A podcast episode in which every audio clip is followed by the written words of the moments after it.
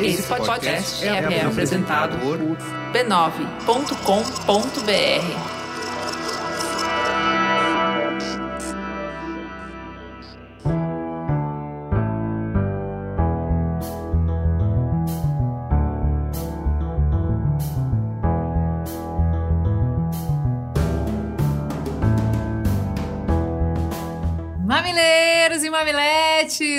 mamiletes, eu sou a Juva Lauer. Eu sou a Cris Bartz. Bem-vindos ao Que Elas Querem, uma minissérie feita pelo Mamilos com apoio de L'Oréal Paris. E o que, que a gente quer, Juliana? o que a gente quer é que ser mulher não seja barreira para que a gente consiga alcançar os nossos desejos e os nossos sonhos. Quem é mamileiro sabe que esse tema atravessa quase todas as pautas do Mamilos. A gente reconhece que já caminhamos muito nessa direção. As mulheres já são maioria em cursos de ensino superior, a gente já garantiu uma série de direitos políticos, conquistamos espaços em todos os setores da sociedade. Ainda assim, a desigualdade continua. De acordo com a ONU Mulheres e o Pacto Global da ONU no Brasil, para que a gente possa avançar ainda mais nessas discussões, a gente precisa falar sobre economia do cuidado, maternidade e carreira, liderança e assédio. E vocês sabem que o Mamilo está aqui justamente para promover essas conversas urgentes e importantes. E para isso, convocamos um quarteto extraordinário. São quatro mulheres que estão no mundo promovendo a mudança a cada dia. Bora que a gente tem muita conversa de peito aberto pela frente você pode acompanhar os quatro episódios dessa minissérie no YouTube para também ver a nossa carinha das nossas convidadas ou escutar na sua plataforma de áudio preferida. Vamos, Vamos juntas.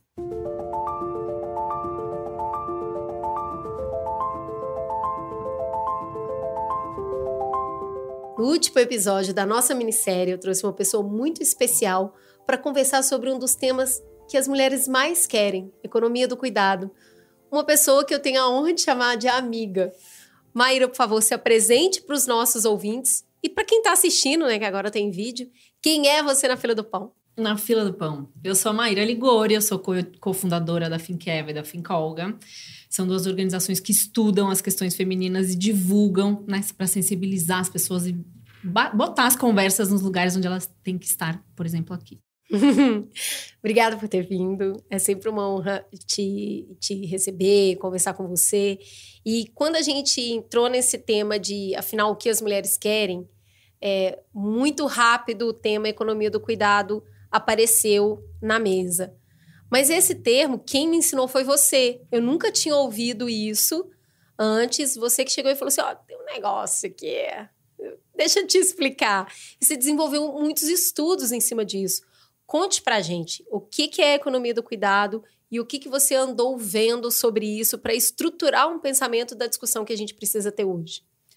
A economia do cuidado ela já é uma coisa que já existe, é um termo que já existe, foi cunhado na academia, é estudado há bastante tempo, né? E ele é, dá conta de entender qual é a contribuição desse trabalho de cuidado que é invisível, infinito e não remunerado, né? Que as mulheres fazem em relação ao trabalho reprodutivo e de manutenção da vida. Então, a economia do cuidado ela tem é, o objetivo de mensurar, né, trazer a, a, o, em às vezes fazendo paralelos com é, o, o, trabalho remunerado com o dinheiro, ou às vezes só trazendo os conceitos que demonstram o quanto isso é importante. Se a gente não tivesse sido cuidada, a gente não estaria aqui, né? Todo mundo precisou ser cuidado logo que nasceu. No entanto, esse é um trabalho que não, não está é, sendo devidamente valorizado na nossa sociedade hoje. É tão maluco isso, porque quando fala, parece tão óbvio, mas raro a gente parar para refletir sobre isso. Do que, que a gente está falando aqui? Lavar, passar, cozinhar, arrumar, é, levar para cortar o cabelo, comprar a medicação, administrar a, a, a medicação, a gente está falando de pagar contas, a gente está falando de fazer mercado, a gente está falando de tirar da geladeira aquilo que estragou, de verificar se as frutas estão boas para consumo. Então, eu acho que quando a gente fala de cuidado, muitas vezes ainda pode ficar etéreo. Sim. Né? O que, que é cuidado? Cuidado é tudo isso que a gente faz para manter uma casa funcionando, né, Maíra? E muitas das vezes, quando, quando começou muito essa conversa, eu achei que isso era um papo de mulher casada e de mulher que tem filho Sim ou não? A economia Não. do cuidado perpassa todo mundo ou não? Todo mundo, porque todo mundo tem pais que envelhecem, todo mundo tem pessoas que ficam doentes na família, todo mundo pode. Todas as famílias praticamente possuem alguém que precisa de cuidados especiais, porque está doente, está com alguma condição ou porque tem alguma deficiência. Então, é, é algo que é inerente, qualquer pessoa. Né? Só que qual que é o grande, a grande questão? Nós, mulheres, somos socializadas para cuidar desde que a gente nasce. E a gente assume isso como uma tarefa que nos dão, a gente abraça e nunca questiona. E a gente vai tentando abraçar as outras coisas, vai tentando é, se colocar no mercado de trabalho, vai tentando ter a independência e a autonomia financeira, carregando isso junto com a gente. E isso acaba sendo um dos maiores agravantes das desigualdades de gênero, né? Me conta um pouquinho de números sobre isso. Quando você para para ver o acúmulo, e, e eu acho que todo mundo que está aqui assistindo já ouviu falar ou, ou falou a, a jornada tripla, né? Uhum. Então, o que, que isso significa em números? As pesquisas que você fez te levou a ver qual cenário sobre é, o tamanho desse cuidado a ponto de cunhar o termo economia do cuidado. Isso não foi à toa, né? Uhum. O estudo mais in- interessante, que na verdade balizou muito do nosso trabalho, foi um estudo realizado pela Oxfam, que é uma organização internacional, e eles mediram o valor em dólares da hora dedicada ao trabalho por meninas e mulheres ao redor do mundo. E eu não vou lembrar exatamente, acho que é algo em torno de 8 a 10 dólares. E eles conseguiram chegar nesse valor absoluto de quanto vale isso. E a partir desse valor absoluto, a gente foi é, extrapolando. Então, uma das coisas que a gente descobriu, por exemplo, é que no Brasil, se as mulheres e meninas fossem remuneradas pelo trabalho de cuidado, esse, essa riqueza gerada equivaleria a 11% do PIB.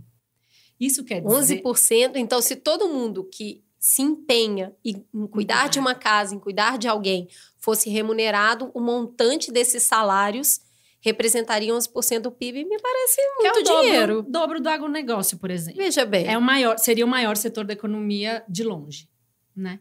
Então é isso, assim, é muito difundido, é muito praticado, a vida depende do cuidado e ainda assim ele está completamente apartado do que é visto como algo que tem valor, né? E aí o valor tá, tá embutido no valor do dinheiro também. Porque é a linguagem que a gente tem hoje, né? Exato. A gente age como se fosse natural que fosse um trabalho da mulher, né?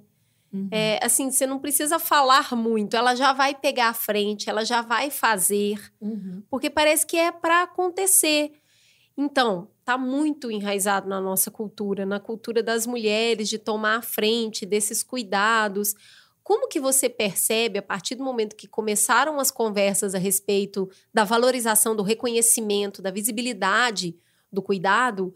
Como que esse impacto, quando a gente fala disso, eu fico pensando muito, por exemplo, na minha avó.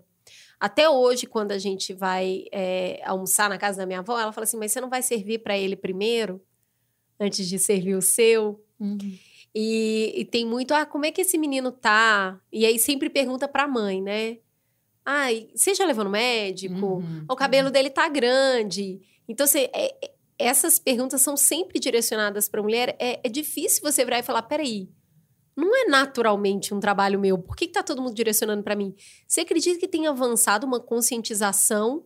Ou o país é muito grande e isso tá Uhum. muito arraigado na nossa cultura. Como que você vê as mulheres se- sendo confrontadas com essa, essa visibilidade? Eu acho que a pandemia, se tem algo de bom que isso trouxe para as mulheres, foi um pouco mais dessa consciência, né? Porque eu acho que eh, no momento do confinamento, em que a gente não podia sair de casa, as redes de apoio desapareceram. A escola desapareceu, os avós não podiam ser acionados, os vizinhos estavam trancados e as mulheres se viram às voltas com um elefante no meio da sala, que era justamente isso o, o cuidado. E os homens também passaram a enxergar, porque é, aí eu vou voltar um pouco, a socialização de meninas e mulheres e de homens também levam a, a, a uma automatização desse, desse tipo de tarefa. Para os homens, a, o copo vai sozinho para a pia, a cueca vai sozinha para a máquina. E para as mulheres, é automático, é minha obrigação pegar esse copo e botar na pia, é minha obrigação pegar essa cueca e pôr na máquina. E o- a pandemia ajudou a desautomatizar um pouco esse pensamento, sabe? Então, acho que a conversa ainda está muito no começo e é uma honra e um privilégio poder estar tá aqui falando para a audiência do Mamilos para que a gente possa chegar mais longe e trazer esse olhar. Porém, ainda é algo que está muito embrenhado na nossa cultura e a gente vai ter um grande esforço para conseguir desautomatizar esses comportamentos. É, é muito difícil para mim, sabe? É, a hora que eu vi, eu já fiz.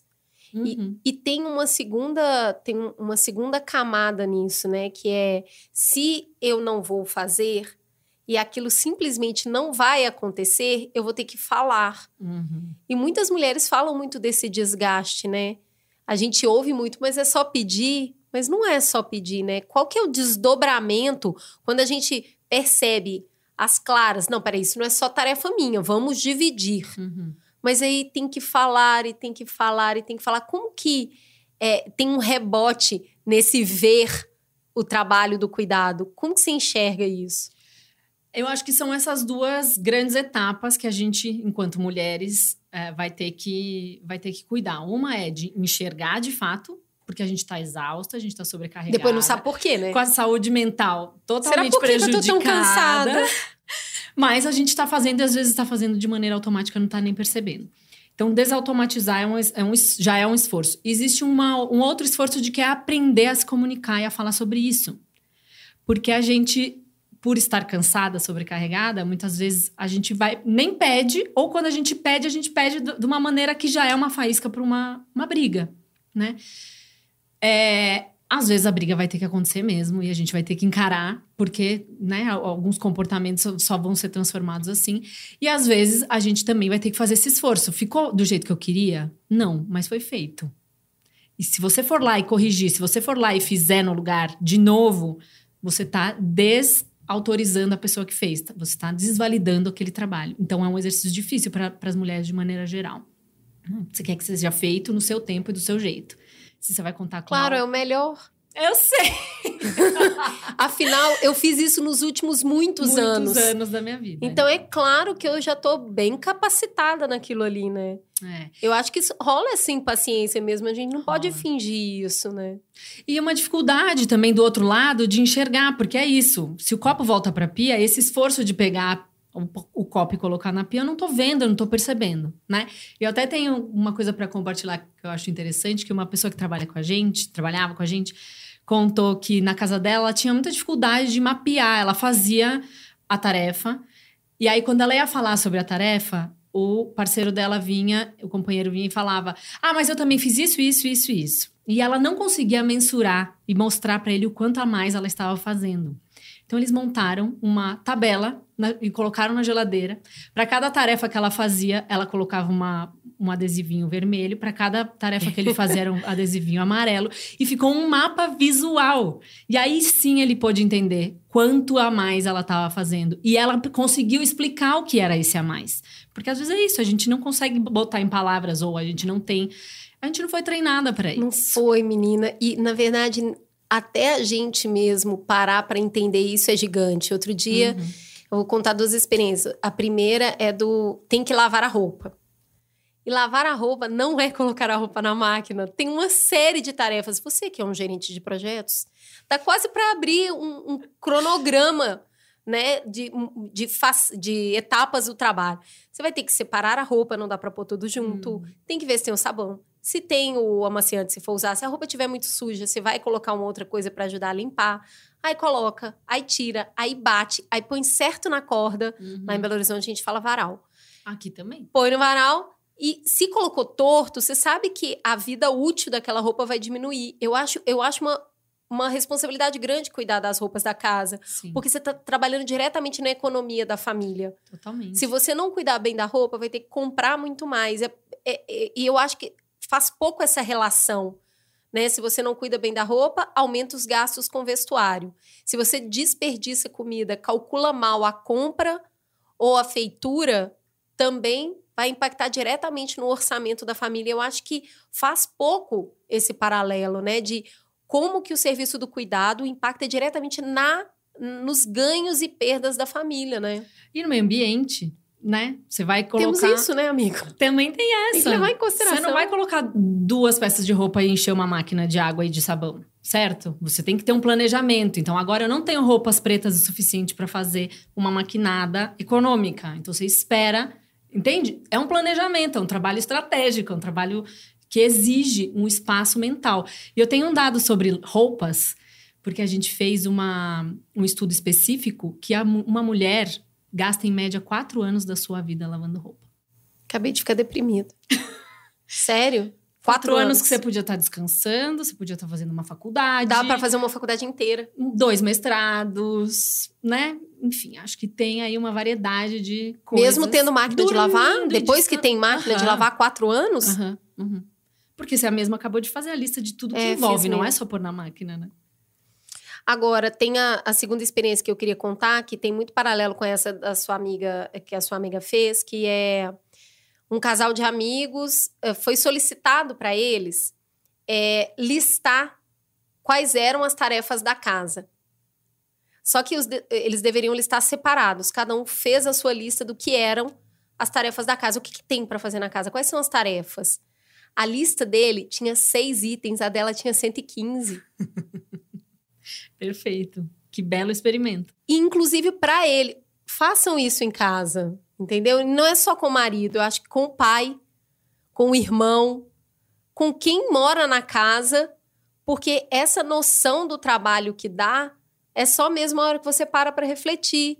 Então, se é, no item dele tinha assim, arrumar a cozinha. Aí no dela tinha, tem que lavar o fogão, tem que lavar a louça, depois tem que lavar a pia, tem que secar e guardar a louça. Isso vai se desdobrando em micro tarefas que acaba tomando um tempo enorme. Você acaba trabalhando muito ali e perde essa percepção do tempo que gasta. Por isso que ofende muito uma mulher quando fala, mas você só fica em casa? Você só cuida das crianças e da casa? Meu amigo, Que ofensa. quando fala você só, já é muito ofensivo. É isso que você colocou da pandemia, né? Que a pandemia escancarou é, a economia do cuidado. Acho que é inclusive importante a gente refletir que quando perdeu essa rede de apoio, na verdade, a gente perdeu outras mulheres, né? As professoras, que na maioria são mulheres. As trabalhadoras é, de casa, que geralmente são mulheres. As avós, que geralmente são as avós, não os avós. Uhum. Então sumiram outras mulheres, e aí a gente está falando de um grupo de mulheres, né? De classe média. Porque as mulheres que têm menos é, condição ah, econômica, elas mesmas é que já faziam tudo. Sim. E para essas mulheres terem perdido a escola, é praticamente não conseguir mais fazer nada. fazer nada. Uhum. É, para mim foi muito sacrificante. Para você também foi muito sacrificante, né? Porque a gente ficava meio período trabalhando, aí meio período cuidando da casa e do almoço, e depois que as crianças iam dormir à noite, a gente voltava para trabalhar. Uhum. Então, assim, quem não, não ficou muito estafado na pandemia é privilégio, sim. Porque Deus me É. livre. Foi muito cansativo. Chegou uma hora que a escola, se a escola não Foi. voltasse, eu acho que a gente ia quebrar. Sim. E, e foi cansativo para todo mundo que estava dentro de casa, porque acho que começou a florescer tudo isso que estava guardado ali. Agora, é, a mulher, ela foi muito para o mercado de trabalho a partir dos anos 80, né? Eu ainda fui uma pessoa que tive mãe em, mãe em casa por conta da casa e dos filhos, até ali hum, o meio da minha infância, assim, até uns oito anos, nove anos. Não é mais a realidade. Quando os meus filhos nasceram, eu estava trabalhando e eu continuei doida trabalhando, e é isso aí, vão fazendo. Agora, quando você tira uma peça que faz tanta coisa, igual a gente vem citado, citando até agora, e vai para o mercado, como é que fica o cuidado? Como que você vê esse lugar do cuidado depois que essa pessoa que era a, funda a, a principal ali foi para o mercado de trabalho? Muito bom você ter trazido isso, Cris. E até agora eu vou ter que dar uma pesada um pouco no tom, porque Lá vem. Fala, amiga. a gente está falando sobre um, um problema que é sistêmico e é profundo e é estruturante da nossa sociedade. E esse exemplo que você trouxe dessa mulher que nos anos 80 vai trabalhar diz respeito exclusivamente a mulheres brancas. Porque as mulheres negras sempre trabalharam. E sempre trabalharam em cuidado, se você for pensar. A maioria esmagadora das trabalhadoras domésticas são mulheres negras. Enfer- cursos de enfermagem são mulheres negras. as professoras das escolas primárias, né, e educação infantil são as mulheres negras. Então, elas vêm historicamente ocupando esse lugar de cuidadoras que, de tão é, desvalorizado, e uma coisa alimenta a outra, né? Porque uhum. é feito por mulheres é negras, é, é, desvalorizado, e porque é desvalorizado é feito por mulheres negras, que mantém essas mulheres nessa condição social. Então, acho que aqui é, é um ponto chave para a gente olhar para o cuidado e entender. A mulher branca pôde sair para trabalhar porque ela tinha uma mulher negra, provavelmente, dentro de casa, cuidando dessas coisas. O trabalho, esse tipo de trabalho não desapareceu, né? Aí você conta com o apoio da escola, de uma vizinha que olha a criança e tudo mais, mas esse tipo de trabalho é feito e é invisível. Então, essas mulheres, historicamente, ocupam esse lugar de invisibilidade também. Agora, é, você até me fez lembrar, eu estava escutando o Projeto Quirina, um podcast muito bom, escutem, há um, há um tempo atrás. E, e, assim, é muito chocante relembrar coisas que você já sabe, como, por exemplo, as mulheres negras trabalhavam como ama de leite né? Elas, o corpo delas alimentava o corpo de a vida de outras crianças e ela não podia alimentar o próprio filho. Uhum. Então, assim, é muito violento isso, né? Muito. É muito. Elas eram as parteiras. Aí, quando você faz o paralelo com a saúde, né? Elas eram as parteiras, as benzedeiras, curandeiras. Elas eram as amas de leite, as, as né, mucamas, as que cuidavam da casa e das crianças. Então, são um lugar que é de imenso poder, se a gente for olhar, porque a vida depende disso. Porém, foi sistematicamente apagado, foi sistematicamente desvalorizado e invisibilizado. Agora, Maíra, esse é um problema do Brasil, porque, assim, é, o ter uma trabalhadora é, dentro de casa é muito forte na nossa cultura, a gente já sabe que não é forte em outras culturas, tanto quanto é na nossa, porque a gente, nossa cultura está funda, fundada em cima de uma cultura escravagista. É. E quando a gente sai do Brasil, quando a gente vê muito Europa, Estados Unidos, não tem uma série que você assiste que tem uma trabalhadora dentro de casa. Não tem um filme que você assiste, por mais rico seja o personagem, que vai aparecer uma trabalhadora dentro de casa. Enquanto nas nossas telenovelas todas as famílias têm uhum. uma funcionária em casa. Como que as mulheres fora do país olham para isso, sabe? Fora do Brasil, como que essas mulheres é, se relacionam com o cuidado com os filhos e o cuidado da casa? Uhum. É, a, nos Estados Unidos, por exemplo, não existe essa cultura tão fortemente, mas as mulheres latinas ocupam um pouco esse lugar das mulheres negras aqui no Brasil. Mas ainda assim, lá é um trabalho que nem todo mundo pode pagar, né? Exato. E não é um trabalho. É, tão. uma mão de obra tão barata, né? Por assim dizer, dizendo bem grosso modo. É, é um trabalho, como você disse, é, de pessoas muito privilegiadas. Na América Latina, isso também existe um pouco. A gente tem as mulheres indígenas nos, nos países né, da América do Sul, principalmente. É, em países desenvolvidos, as políticas públicas tendem a apoiar a família nesse momento de maior exigência, por assim dizer, do cuidado. Então, as licenças é, parentais, né, que não é só da mãe a licença maternidade, tem licença maternidade e licença paternidade, jornada reduzida em, nas empresas para quem tem filho com menos de sete anos. Então, às vezes a pessoa entra mais cedo e sai mais cedo para conseguir coordenar é, no Brasil, muita creche sai às 16 horas. E quem consegue Quando sair do trabalho às 16? Quando eu olho esse horário, assim, cara, eu fico desesperada. Quem sai do trabalho às 16 horas? Essa é uma das demandas mais importantes do movimento feminista, que é de ter creches com os horários estendidos, compatíveis com o horário o certo de é a gente trabalhar menos, né? Como isso Bom, não vai aí, acontecer? Gente, a gente pode cavar, cavar, não é cavar é e a gente vai ter que derrubar o capitalismo. Olha que fácil, vamos lá. Estão aqui Estou esticando minhas mangas. Me sinto pronta. Não, mas brincadeira, é uma coisa que é estruturante mesmo, né? O é. tanto que a gente trabalha e o, o tanto de, de trabalho que exige você criar e cuidar de uma criança ou de uma vida ou de uma pessoa idosa, né? É, são coisas que não cabem nas 24 horas do dia e não vai ter tecnologia que resolva. Isso é uma conversa importante. A automação, ela vem com tudo, né? A gente está vendo a automação ganhando esse espaço e o mercado de trabalho vai se reconfigurar nos próximos 10 anos completamente. O cuidado não é algo passível de automação. Você pode ter apoios, como você tem o apoio da máquina de lavar, mas você não vai conseguir substituir o trabalho de cuidado, porque é um trabalho essencialmente do humano.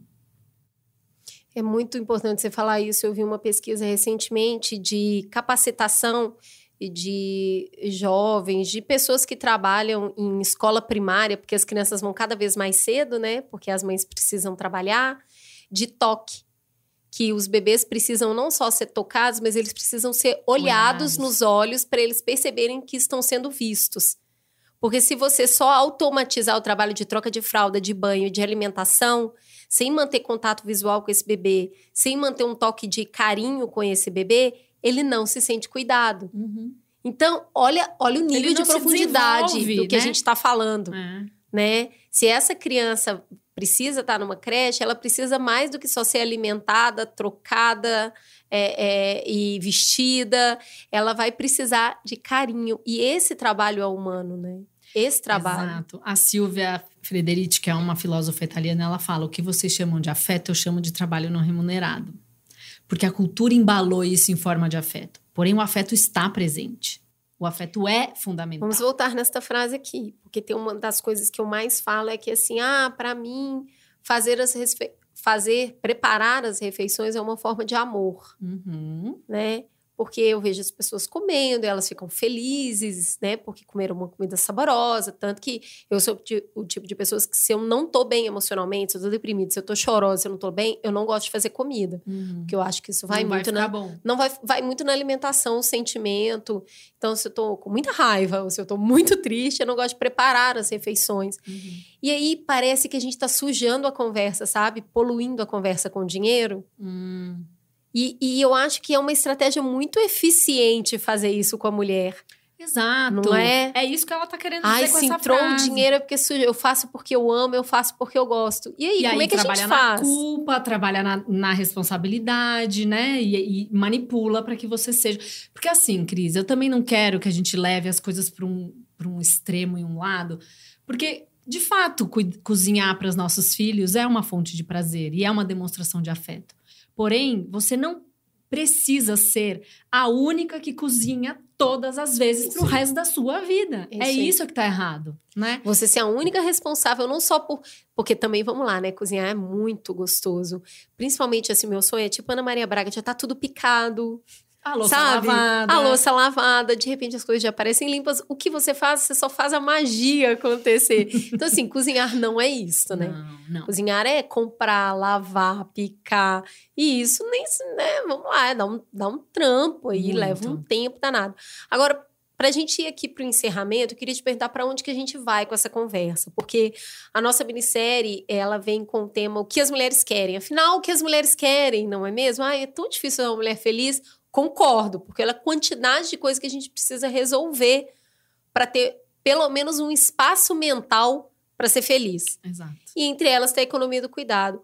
Quais são os passos que a gente precisa galgar para que isso seja, para uma, uma equidade no cuidado seja alcançada? É, eu acho que eu posso falar, não por todas as mulheres, mas por uma grande parte delas, que é poder distribuir o cuidado entre todas as pessoas da sociedade, não só entre mulheres. Eu vou dar um exemplo: uma pessoa que trabalha comigo, é, ela, enfim, uma pessoa que a gente conhece perdeu uma funcionária porque a mãe dela morava em Curitiba, ela morava em São Paulo, a mãe ficou doente, ela tinha dois irmãos morando em Curitiba, homens, ela precisou pedir demissão para mudar para Curitiba para cuidar da mãe. Isso está errado em todos os níveis, porque esses homens deveriam ser capazes de cuidar. Quem vai cuidar são as esposas deles se eles forem casados, né? Exatamente. Essa história. Então acho que assim, o que as mulheres querem, né, quando a gente está falando de um problema estrutural que nem esse, é poder dividir essa responsabilidade e essa, essa sobrecarga com os homens, com a outra parte da sociedade que se beneficia disso e não, não contribui né? Então, se fosse um pedido único, era vamos dividir, vamos colocar isso na mesa e vamos colocar o cuidado como é, com a importância que ele tem e como uma tarefa de todas as pessoas. E eu gosto quando você fala estrutural, porque quando a gente levanta esse assunto, sempre vai ter um cara que vai falar: Mas eu faço as coisas em casa. Eu tenho um conselho. Pergunte para a mulher que mora com você se ela está satisfeita com a distribuição de tarefas. Não assuma que porque você faz algumas tarefas está dividido de maneira equânime. Pergunta: Olha, você acha que a gente divide as coisas aqui de igual para igual? E ouve o que ela vai falar.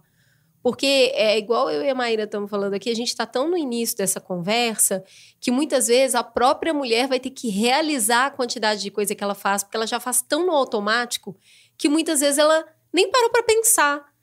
Então, o homem, porque faz algumas tarefas, ele também pode criar a ilusão de que tá de igual para igual. Eu Sim. acho que a gente vai ter que conversar sobre isso. Eu sempre falo isso quando o homem fala assim: "Não, lá em casa tá tá de boas, eu faço as coisas em casa". Eu falo: "Você já perguntou para sua mãe? Você já perguntou para sua irmã, para sua roommate, para sua namorada, se tá de igual para igual, se tá OK para ela? Se tiver, cara, é porque deve estar mesmo. Isso. Mas, assim, assumir que já está de igual para igual sem conversar sobre isso é bem problemático, né? Porque é um problema estrutural. A gente não está falando do indivíduo José Carlos. Exato. A gente tá falando Exato. Da forma como a sociedade toda está Tá estruturada. Né? E assim, se as mulheres é, não estivessem fazendo esse trabalho, o mundo ia ter que se reorganizar completamente. A economia ia se reorganizar completamente. Os homens iam ter que trabalhar menos, iam gerar menos dinheiro para eles. As mulheres talvez pudessem trabalhar mais, É. haveria mais igualdade, mais equidade, né? E igualdade de oportunidades e de rendimentos também financeiros. eu falo isso. Se o homem está na idade média, tem alguém cuidando dos filhos dele. Se ele é mais velho, tem alguém cuidando dos pais dele. Mas eu acho muito importante a gente não restringir essa conversa a quem é casado e tem filhos. Exato. Porque é, chegando lá para 2040, a nossa geração, a minha e sua, é a geração que vai envelhecer em maior número no Brasil. A gente vai ter a força de trabalho muito mais ocupada em criar, em cuidar dos pais idosos do, que, dos produzi- filhos. E produzindo é, riqueza, como a gente entende Né? hoje. O trabalho de cuidado com os idosos, com as pessoas que aspiram cuidado de medicação, de locomoção, é enorme. E para isso você não precisa ser casado, entendeu? Você pode, você basta ter convivência com pai, mãe, tio, avó, que vai a- a- envelhecer. Se tudo der certo, todos nós vamos envelhecer. Uhum, Então é o que todo mundo almeja uhum. e vai aspirar cuidado mais pra frente na vida. Eu ouvi isso de um amigo esses dias e achei muito bonito. Ele falando eh, que cuidar eh, dos pais dele idoso é cuidar dele no futuro. Então, eu acho que a gente precisa olhar para a economia do cuidado como uma economia de cuidar de todos e não só das crianças. Até porque adultos também aspiram cuidado, né? Outro dia mesmo, Muito. Maíra, te... o que, que você tinha, amiga? Que eu- eh, Você estava Com dor de estômago. com dor de estômago, eu fiz um, um- um chá e fui. É, é porque é mineiro isso, chama Capitão de Fubá. Pode buscar, não é invenção minha. Muita gente usa para poder acalmar o estômago. Então, assim, o cuidado vai acontecer ao longo da vida em diferentes momentos, por diferentes situações. Não, não estamos falando de pessoas casadas que têm filhos. Exato. exato. Estamos falando de todos nós. É, e lembrar, né, pra gente poder estar aqui, alguém cuidou da gente, como a gente retribui isso, como Joga a gente pro devolve mundo, isso pra devolve pro sociedade. universo. Exato. É isso aí. Querida, muito obrigada. Sempre é um sempre um prazer. prazer. conversar com você. Com certeza a gente conversa muito, então a conversa fica muito é, descontraída, leva tudo para informal, essa Maíra.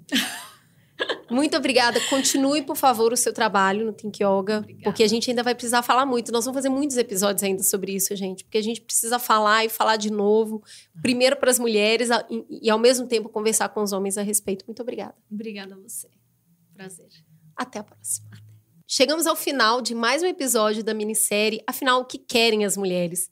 Uma conversa para a gente entender os desafios que ainda precisamos superar para alcançar todo o nosso potencial. Essa é uma parceria do Mamilos com a L'Oréal Paris e você pode assistir todos os quatro episódios dessa minissérie no YouTube do Mamilos e escutar em sua plataforma de áudio preferida.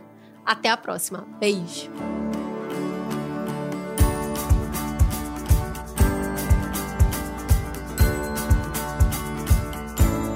Em 2021, a L'Oréal Paris, reforçando o compromisso de apoiar as mulheres na sua jornada, deu mais um passo importante para a luta da sociedade contra o assédio. L'Oréal Paris trouxe para o Brasil a plataforma anti-assédio Stand Up para educar e empoderar aqueles que já sofreram ou que já presenciaram abusos em ambientes públicos. Os dados sobre o tema são alarmantes.